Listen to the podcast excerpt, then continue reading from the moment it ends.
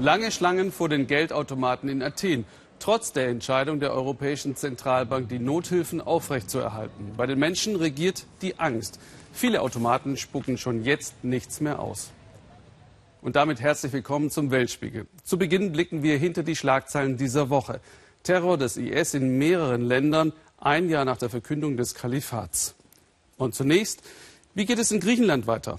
In der Nacht erhielt Regierungschef Tsipras nach stundenlangen Debatten im Parlament eine Mehrheit für ein Referendum über Sparziele nächsten Sonntag. Stefanie Staus hat Abgeordnete während dieser dramatischen Stunden begleitet. Feierabendverkehr am Athener Syntagma-Platz. Direkt im Herzen der Stadt hat Yorgos Mavrotas sein Abgeordnetenbüro. Seit fünf Monaten sitzt er für die liberale Partei Topotami im griechischen Parlament. Einst ein Königspalast, heute Sinnbild der griechischen Krise, Symbol für die Zerrissenheit des Landes. Yorgos Mafrotas ist in Sorge. Sein Parteichef hat kurzfristig eine Krisensitzung anberaumt. Es ist Freitagabend, die Verhandlungen in Brüssel stocken. Auch wenn die Institutionen dem griechischen Volk wieder einiges abverlangen sollten, es muss eine Einigung her dringend, sagt er. Das Land muss in der Eurozone bleiben. It's a must and, uh das hat absolute Priorität. Es gibt keine Alternative. Tsipras lehne die Forderungen der Institutionen ab, heißt es bei der Oppositionspartei Topotami. Kommentieren wollen uns das Parteichef Theodorakis und Mavrotas nicht. Sie spekulieren auf Neuwahl. Doch kurz vor dem Auslaufen des Hilfsprogramms hat Regierungschef Tsipras ganz anderes im Sinn. Das Ergebnis der nächtlichen Kabinettssitzung schlägt ein wie eine Bombe. Einmal mehr sträubt er sich, geht seinen eigenen Weg und überlässt die Entscheidung dem Volk. Tsipras fordert ein Referendum und damit Europa heraus. Es gilt, die Demokratie und auch die gemeinsamen europäischen Regeln zu respektieren. Wohin steuert Griechenland? Wie reagiert Brüssel? Verunsicherung und Hektik am nächsten Morgen vor dem Parlament. Das muss nun über das Referendum abstimmen. Unsere Verabredung mit einem Syriza-Abgeordneten platzt vorerst. Während der Debatte findet er dann doch noch Zeit. Thanassis Petrakos, zählt zum linken Flügel, hält die Forderungen der Brüsseler Institutionen für absurd. Tsipras solle die Wahlversprechen einhalten. Die Entscheidung sei zugunsten aller Griechen, nicht nur der Syriza-Wähler. Wir müssen das Referendum machen. Es ist notwendig, damit das Land gerettet werden kann. Kopfschütteln beim politischen Gegner Yorgos Mavrotas. Nach Monaten vergeblichen Verhandelns fürchtet er, dass Tsipras sich jetzt verzockt. Uh, das ist ein Teil seines Spiels. Ich denke nicht, aber ich hoffe, es gehört zu seiner Verhandlungsstrategie. Sein letzter Zug im Verhandlungspoker. Wenn das nicht klappt, ist es eine sehr gefährliche Entscheidung. Im Parlament dürfen wir nicht drehen. Fotos auf Twitter aber zeigen Schlangen an den Geldautomaten im Parlamentsgebäude. Selbst hier scheinen sie verunsichert zu sein. Schnell sind die Maschinen leer. Der Geldtransporter bringt Nachschub. Bleiben die Banken offen, ja oder nein, wird es Kontrollen des Kapitalverkehrs geben, Wartende auch vor den Automaten in der Stadt. Die Lage spitzt sich zu. Mittlerweile steht fest, die Eurogruppe will das Hilfsprogramm für die Griechen nicht verlängern. Damit wird die Volksabstimmung über weitere Sparmaßnahmen, Steuererhöhungen und Rentenkürzungen eigentlich überflüssig. Doch Tsipras hält daran fest. Bis tief in die Nacht diskutieren und streiten sie. Die meisten Oppositionsparteien lehnen das Referendum ab. Die Regierung setzt sich durch. Syriza fordert die Bürger auf, mit Nein zu stimmen, die Sparmaßnahmen abzulehnen. Ja, es ist eine kritische Woche. Es kann viel geschehen, räumt der Syriza-Abgeordnete Thanasis Petrakos ein. Das griechische Volk trägt den Widerstand in sich. Sie werden sich widersetzen. Sie wollen einen griechischen Weg in Europa. Ich denke, es wird eine Entscheidung für oder gegen Europa werden. Mhm. Erschöpft sind sie. Erstmal eine Nacht drüber schlafen. An etwas anderes denken. Doch selbst am nächsten Morgen beim Wasserballturnier von Yorgos Mavrotas jüngstem Sohn klappt das nur schwer. Nicht nur beim Politiker Mavrotas. Die Wahrscheinlichkeit, dass etwas Schlimmes passieren könnte, ja, das macht uns Angst. Ich glaube, dass die Europäer nachgeben werden. Wir werden nicht zur Drachme zurückkehren. Wir bleiben in Europa. Was wir alle verstehen müssen, ist, dass Griechenland ab nächstem Sonntag in einer besseren Lage sein muss, nicht in einer schlechteren. Noch bis früh in den Morgen hat Thanasis Petrakos mit seinen Parteifreunden von der Syriza diskutiert. Wir rufen die Leute dazu auf, bitte nicht ihre Konten zu räumen. Genau das aber tun viele, auch heute. Wieder Schlangen vor den Geldautomaten. Vorerst will die Europäische Zentralbank die griechischen Banken noch mit Nothilfen über Wasser halten. Wie lange noch? Dienstag endet das Hilfsprogramm. Ein Schicksalstag für Griechenland. Wieder einmal. Why? Warum? Fassungslosigkeit, Trauer und Verzweiflung am Strand von Sus in Tunesien. Hier, wo ein Attentäter am Freitag ein Massaker angerichtet hat, zu dem sich der IS bekannte. Gemeinsam versuchen Touristen und Einheimische das Grauen irgendwie zu verarbeiten. Kerngebiet des IS sind Teile Syriens und Iraks, aber in immer mehr Ländern werden Anschläge verübt. Wie geht der IS ein Jahr nach Verkündung des Kalifats vor? Eine Analyse von Thomas Aders, beginnend in Tunesiens Nachbarland Libyen. Libyen östlich der Stadt Misrata Ende Mai. An diesem Checkpoint der Armee hat sich wieder ein Selbstmordattentäter in die Luft gesprengt. Das Hauptquartier der IS-Terroristen befindet sich in der Nähe. Nun wollen sie die Großstadt Misrata erobern. Wenige Tage später der erste Anschlag in Misrata. Die IS-Milizen sind ihrem Ziel wieder ein Stück näher gekommen. Die Methode. Zuerst bildet der IS Zellen in Gebieten ohne funktionierende Staatsgewalt. Wenn seine Macht konsolidiert ist, breitet er sich aus, wie hier von Libyen über die Grenze nach Tunesien. Touristen werden getötet, um die verhasste Demokratie zu treffen. Die meisten der ausländischen IS-Kämpfer stammen aus Tunesien. Rückblick vor einem Jahr. Der selbsternannte Emir al-Baghdadi ruft das Kalifat im Irak und in Syrien aus.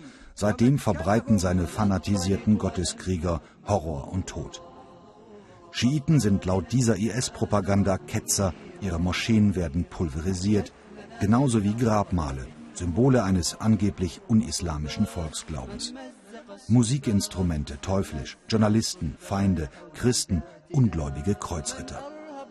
Der IS zerstört jedes Zeugnis anderer Religionen und Kulturen und hinterlässt eine blutige Spur der Verwüstung. Das Ziel des IS ist es nicht nur, einen streng islamischen Staat im Nahen Osten zu errichten, sondern einen echten heiligen Krieg zu führen. Er will zurückkehren zur Expansion des Islam im Westen und speziell in Europa. Vorerst sucht der IS immer neue Verbündete.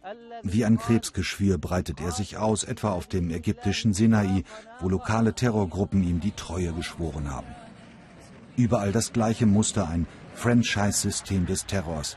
Auf der arabischen Halbinsel wie hier in Saudi-Arabien töten bisher unabhängige Terrorgruppen nun unter dem Banner des Kalifats. Dass der Anspruch des unislamischen Staates letztendlich global ist, wird besonders in Schwarzafrika deutlich. Auch die Islamisten von Boko Haram in Nigeria sind nun Teil des islamischen Staates.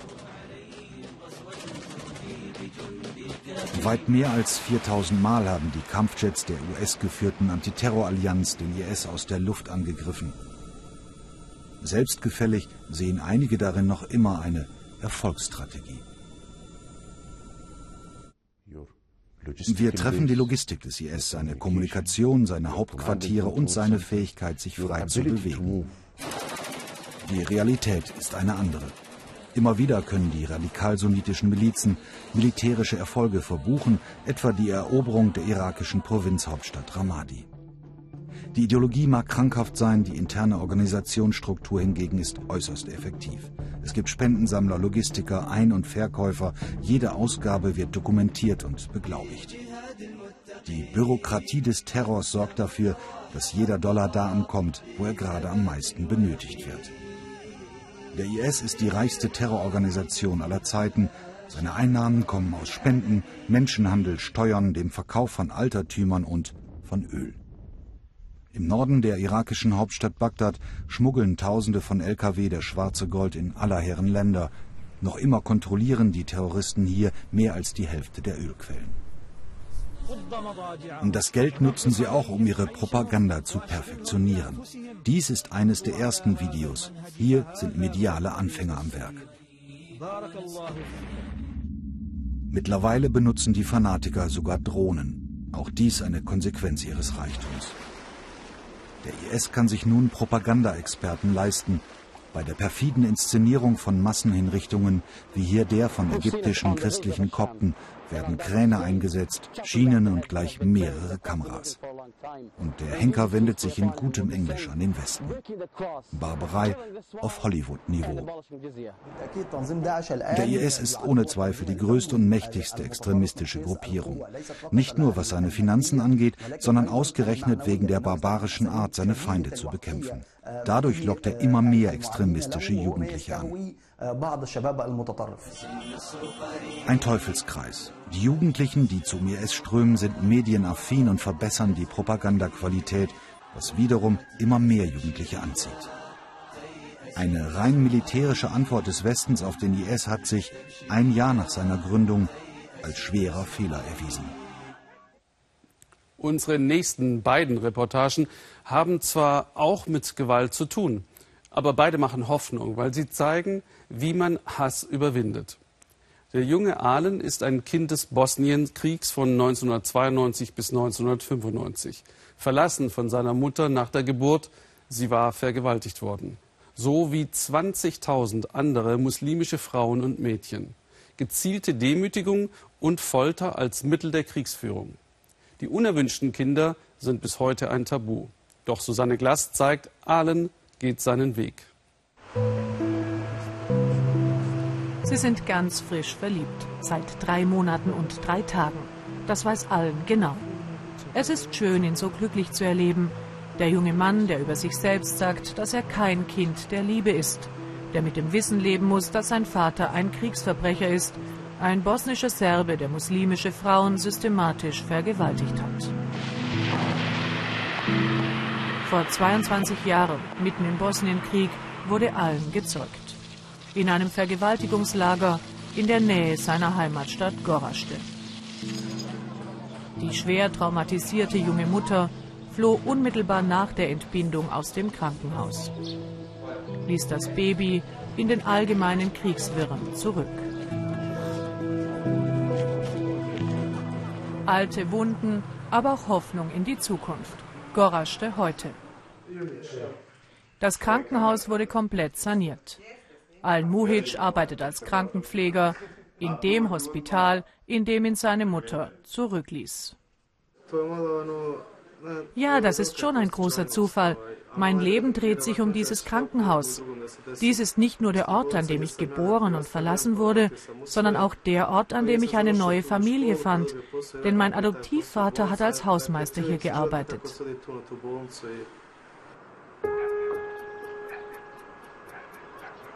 Im Jahr 2007 haben wir allen das erste Mal besucht.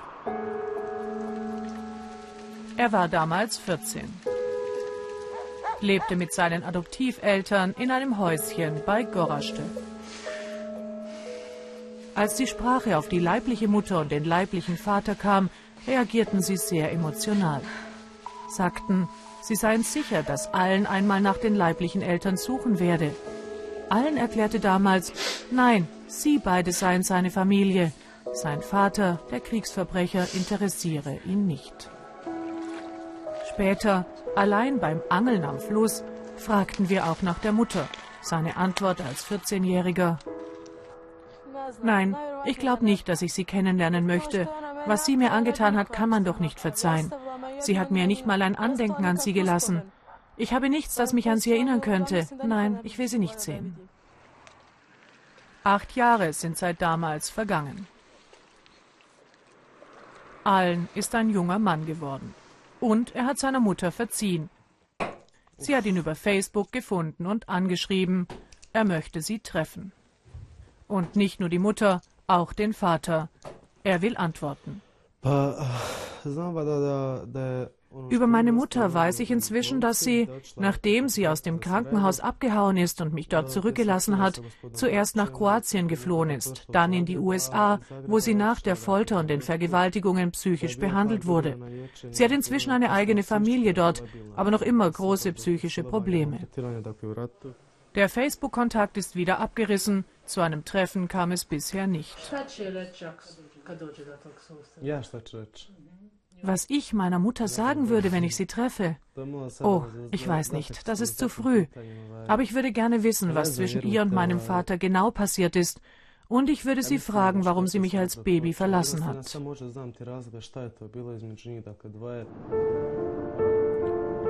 Am nächsten Tag fahren wir mit allen in die Nachbarstadt Foča. Er wollte selbst dorthin. Er weiß, dass seine Mutter dort von ihrem Peiniger festgehalten wurde. Er weiß auch, dass sein Vater mit seiner Familie, die er bereits während des Krieges hatte, in Foča lebt. Wir fahren mit allen zum Sportheim, das damals das Vergewaltigungslager war.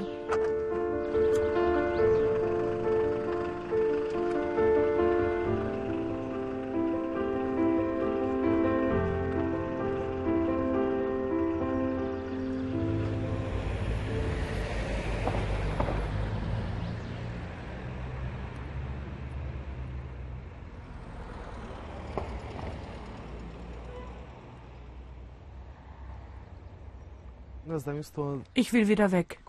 Ich fühle mich nicht gut. Mich fröstelt am ganzen Körper.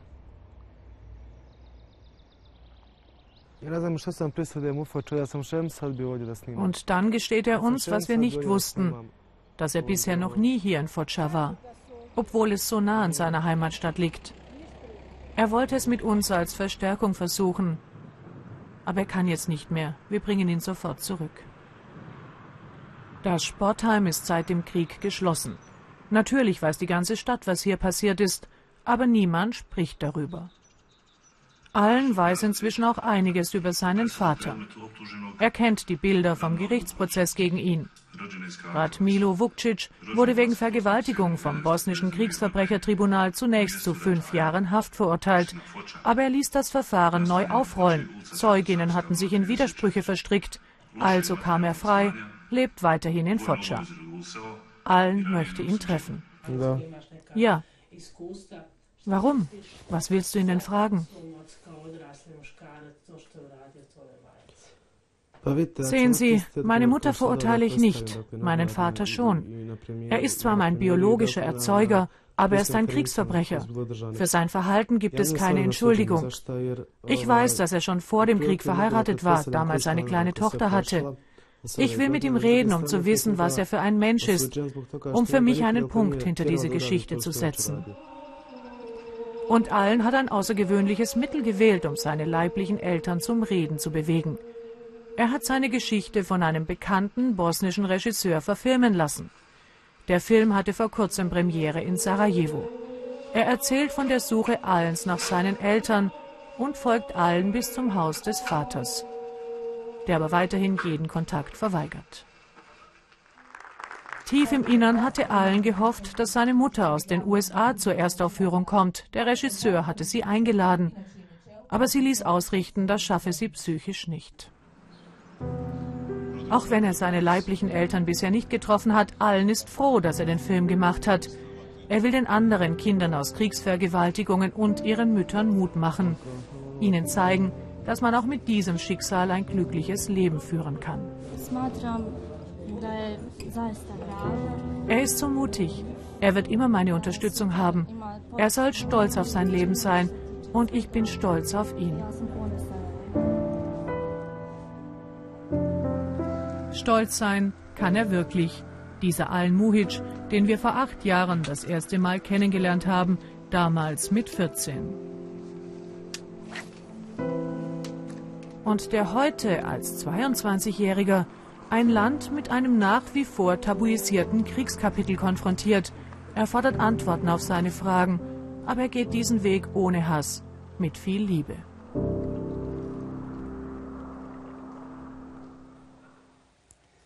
Die beiden hinter mir, sie gehören zu den Letzten. Der neunjährige Youssef und seine Mutter leben allein in einem vierstöckigen Haus im Zentrum von Hebron im Westjordanland. Um ihn herum Sperrzone für Palästinenser. Das ist das rote Gebiet.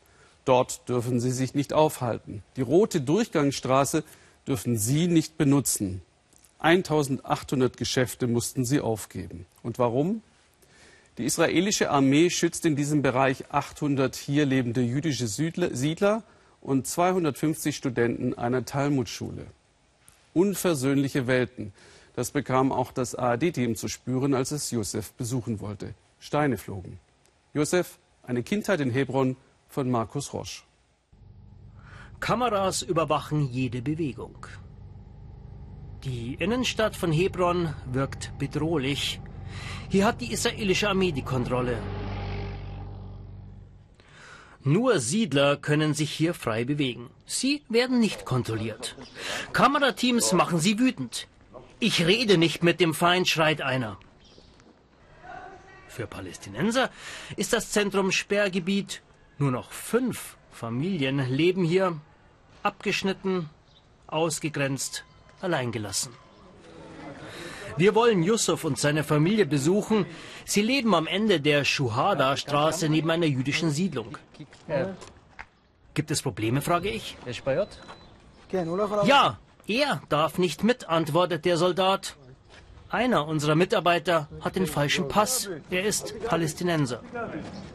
Sofort kommt die Siedlerjugend, bedrängt, beschimpft, filmt uns. Sie sieht ausländische Journalisten nicht gerne. Yusuf holt uns hinter der Sperre ab.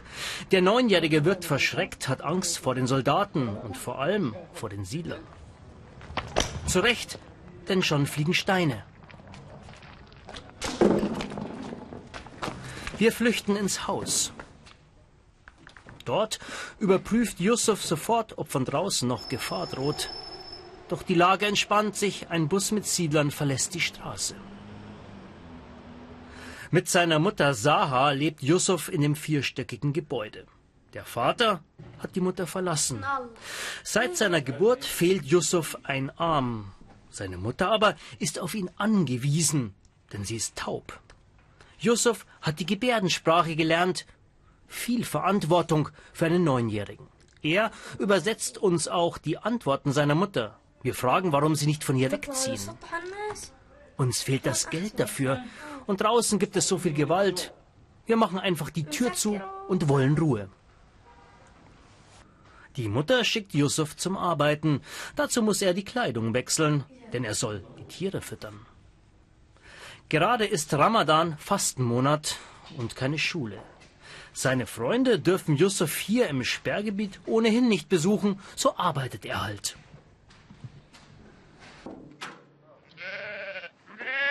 Im Haus im dritten Stock halten Yusuf und seine Mutter in einer verlassenen Wohnung Ziegen, Schafe und Hühner. So können die beiden über die Runden kommen. Yusuf liebt seine Tiere und freut sich über jeden noch so kleinen Erfolg.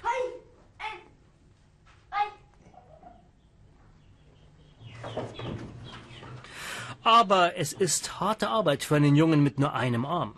Vor allem das Füttern. Yusuf hat sich daran gewöhnt, alles alleine zu machen. Ich hätte gerne eine zweite Hand, aber wir sind arm und haben kein Geld für eine Prothese. Lass uns weitermachen, lass uns nicht darüber reden. Vor allem Wasser ist hier ein Problem. Nur selten wird in dem Niemandsland zwischen jüdischen Siedlungen und militärischen Kontrollpunkten Wasser geliefert. Yusuf soll die Tanks abdichten. Es gelingt nicht ganz. Von hier oben zeigt uns der Junge sein Viertel. Seit seiner Geburt kennt er nichts anderes außer Soldaten, Absperrungen und Schikanen. Das ist meine Schuhada-Straße, mein Viertel. Keiner aus Hebron darf diese Gegend betreten. Wenn jemand erwischt wird, wird er geschlagen oder landet im Gefängnis. Hebron, die größte Stadt des Westjordanlandes, eine Geisterstadt. Das Zentrum gesperrt für Palästinenser. Und das seit über 20 Jahren. Seit einem Massaker, das ein jüdischer Siedler verübt hat, und den anschließenden Ausschreitungen der Palästinenser. Vom Grab des Patriarchen der Machpelah bis zur Siedlung Beit Hadassah ist die ganze Innenstadt abgeriegelt. Denn dort leben etwa 800 jüdische Siedler, beschützt von der israelischen Armee, unterstützt von der israelischen Regierung. Nur das Durchqueren des Zentrums ist den Palästinensern erlaubt. An einem der Kontrollpunkte treffen wir Nurit, Lea und Michal. Sie arbeiten ehrenamtlich für eine Menschenrechtsorganisation, beobachten und protokollieren die Entwicklung. Es gibt keinen Grund, warum ein Palästinenser, der hier lebt, kontrolliert werden soll. Das ist furchtbar. Als religiöse Jüdin kann ich das nicht verstehen und nicht akzeptieren, dass die Siedler hier alles im Namen Gottes machen. Doch die Frauen bleiben nicht lange unbeobachtet. Ein Siedler filmt und beschimpft sie als Nestbeschmutzer. Die Konfliktlinien verlaufen oft innerhalb der israelischen Gesellschaft. Viele stehen sich unversöhnlich gegenüber. Die Lösung, die gibt es schon. Die Palästinenser müssen einfach begreifen, wir sind die einzigen Herrscher hier. Zurück zu Yusufs Haus in der Schuada-Straße. Unter dem Schutz der Soldaten joggen die Siedler ihr tägliches Training. Yusuf darf das nicht. Sein einziger Spielplatz, das Dach. Er lässt einen selbst gebastelten Drachen fliegen. Einen anderen kann er sich nicht leisten, doch Träume hat er. Äh, äh, Doktor. Wenn ich groß bin, dann würde ich gerne Arzt werden. Ah. Doch dann sieht Yusuf schönere Drachen über der Stadt. Die interessieren ihn mehr als unsere Fragen. Kurze, aber glückliche Momente im Leben des Neunjährigen. Eine Kindheit auf den Dächern von Hebron in dieser unwirklich anmutenden Stadt. Toller Kerl. Und das ist mein Bild der Woche. Hören Sie mal hin.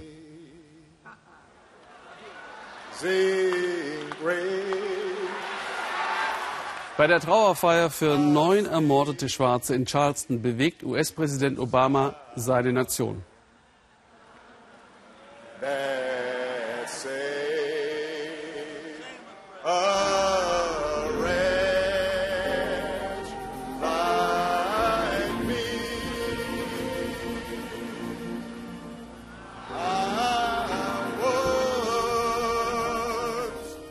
Ein großartiger Moment. Sonst setzen Machthaber im Weißen Haus auf ganz andere Mittel, um menschlicher zu wirken, zeigt Sandarazzo im Schnappschuss. Sie heißen Liberty, Macaroni oder Yuki. Und manche sind ebenso berühmt wie die Präsidenten selbst. Amerika fasziniert von den First Pets, den Haustieren der Präsidenten, die sogar mit der Air Force One reisen. Ein portugiesischer Wasserhund wohnt derzeit hinter mir im Weißen Haus. Haustiere haben hier Tradition. Vom Alligator bis zum Zebra gab es hier alles schon. Warum eigentlich? Warum braucht jeder US-Präsident ein eigenes Haustier? Der First Dog Bo hält Hof vor der Presse. Vorher gab es wochenlang Spekulationen in den Zeitungen, für welche Hunderasse sich die Obamas wohl entscheiden. Mit George W. Bushs Hunden beginnt die Tradition der Weihnachtsvideos mit Haustier mit drolligen Vierbeinern punkten beim Wahlvolk. Ein Muss, nicht erst seit Bush.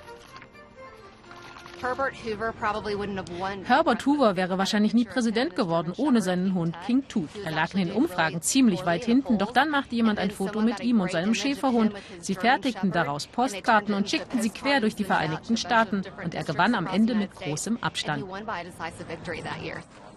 Zwei Drittel aller Amerikaner haben ein Haustier die meisten einen Hund. Und da scheint es nur ganz logisch, dass auch ihr Präsident auf den Hund kommt. Das baut Stress ab, gerade für jemanden in so einer Position. Das sorgt einfach für gute Geschichten, mit denen sich die Leute wohlfühlen. Wenn du einen Golden Doodle als Hund hast, hast du schon mal die Stimmen aller Golden Doodle-Besitzer im Land sicher. George Bushs Millie, ein echter Star. Ein Buch über ihre Erlebnisse im Weißen Haus, ein Bestseller. Peinlich nur für den Präsidenten. Seine eigenen Memoiren verkauften sich schlechter als die seiner Hündin.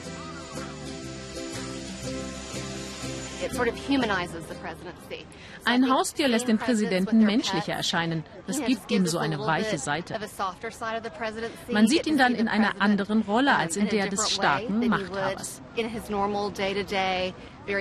Die Menschen können sich dann eher mit ihm identifizieren. Und so ist anzunehmen, dass auch künftig kein Präsident auf ein Haustier verzichten wird. Politisches Kalkül oder echte Tierliebe, eins steht fest, Präsidentenhaustiere haben den echten Kultfaktor. Oder, Ember? Wer ist der Nächste? Im Baltikum herrscht Sorge, Russland könnte versucht sein, seine ehemaligen Satellitenstaaten zu destabilisieren. Hat Präsident Putin doch klargemacht, überall, wo Russen lebten, gebe es auch russische Interessen zu verteidigen. Und in Lettland ist über ein Viertel der Bevölkerung russisch.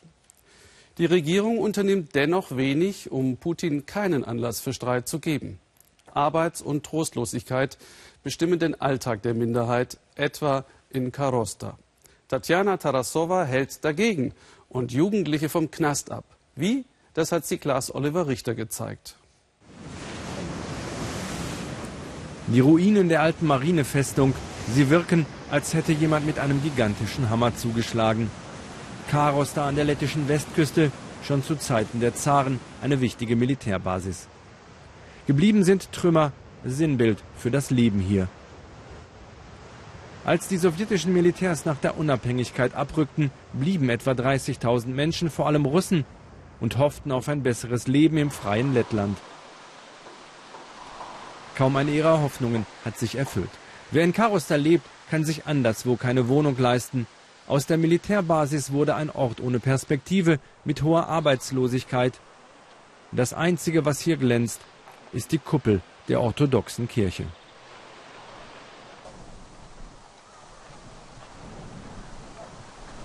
Tatjana Tarasova lebt hier.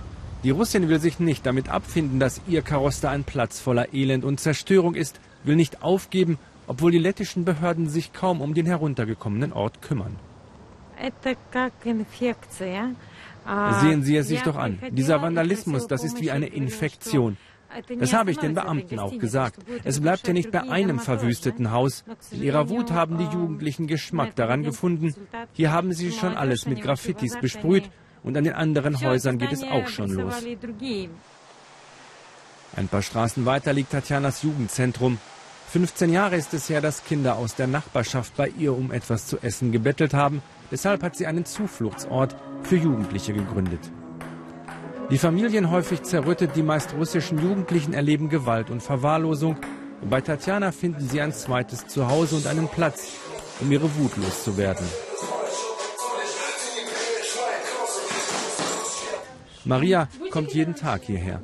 Die 16-Jährige geht auf die Mittelschule. Ihr Vater versucht sie und ihre sechs Geschwister als Bauarbeiter durchzubringen. Wie für viele wurde Tatjana Tarasova für Maria zur Ersatzmutter. Sie nennen sie den Engel von Karosta. Dass es nach der Schule immer etwas zu essen gibt, ist nicht für jeden hier selbstverständlich. Alle müssen mithelfen und gebetet wird vor jeder Mahlzeit. Das sind Tatjanas Regeln, an die sich Maria und die anderen halten. Geld vom Staat gibt es nicht. Die Kassen sind leer, sagt uns Tatjana. Dafür helfen christliche Gemeinden aus Norwegen. Wir halten zusammen, sind praktisch eine große Familie.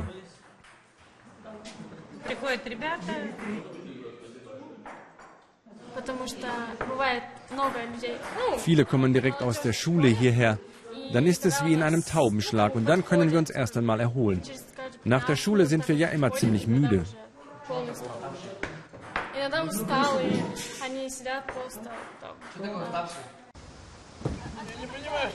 Einige von Tatjanas Schützlingen sind schon zu Jugendstrafen verurteilt worden.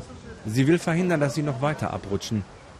Deshalb geht es heute in ein Gebäude, um das die Einwohner von Karosta früher am liebsten einen großen Bogen gemacht haben das alte Militärgefängnis aus Sowjetzeiten. Die Herren am Tor sehen aus, als wäre man in einer vergangenen Zeit gelandet. Das soll auch so sein. Wer das Gefängnis besuchen will, unterschreibt vorher, dass die Regeln des Jahres 1975 gelten. Auch Tatjanas Jugendgruppe. Der Ausflug in die gelebte Geschichte soll ihnen zeigen, was es heißt, in einem Gefängnis zu landen. Direkt am Eingang beginnt das Rollenspiel. Die Schauspieler in ihren Uniformen führen eindrucksvoll vor, wie hilflos man war als Gefangener in einem Sowjetgefängnis.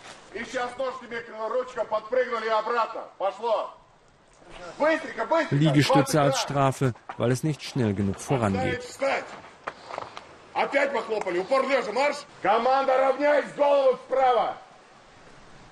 Maria kommt schnell an ihre Grenzen. Seit ein paar Jahren gibt es diese Führungen. Schulklassen und Jugendgruppen aus dem ganzen Baltikum kommen nach Karosta.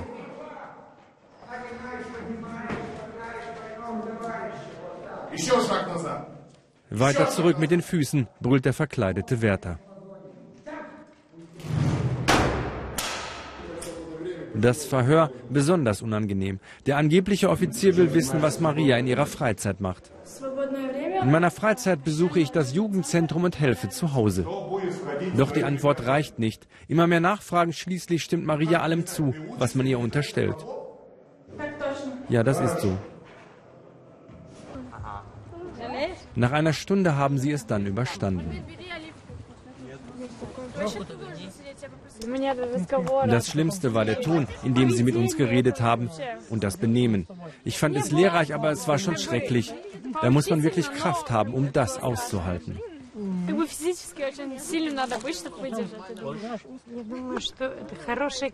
Es war so etwas wie ein Experiment, eine wichtige Erfahrung, um mitzubekommen, was es bedeutet, frei zu sein und was es bedeutet, im Gefängnis zu landen.